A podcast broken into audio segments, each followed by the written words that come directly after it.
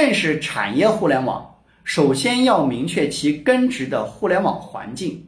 从上半场到下半场，互联网发展的核心对象、业务目标、支撑中心，以及互联网和传统行业的关系等各个方面，均发生了显著变化。准确把握其特征，才能帮助企业在突破发展方向或者着力点上提供思路和方向。作为继农业经济和工业经济之后新的经济形态，数字经济加速迈向产业互联网的新阶段。数字经济的发展可以大致分为两个阶段。在二十世纪九十年代开始的第一次热潮中，数字经济主要在消费领域进入大规模商业化应用，门户网站、社交网络、电子商务、网络视频。在线游戏等主要商业模式的终端用户几乎都是消费者，这一阶段因此也被称作消费互联网。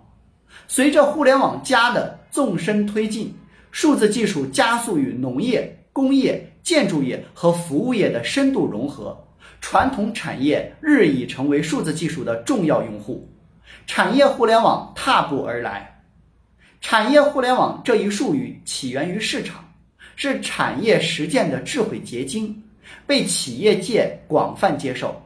二零一八年九月三十日，腾讯公司提出扎根消费互联网、拥抱产业互联网的新战略，从而点燃了产业互联网的热度。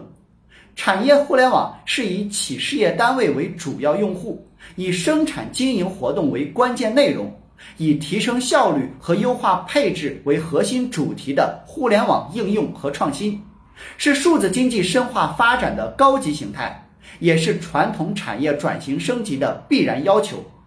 产业互联网具有连接类型多样、行业应用广泛、流程再造深度等特点，日益成为经济增长的重要驱动力。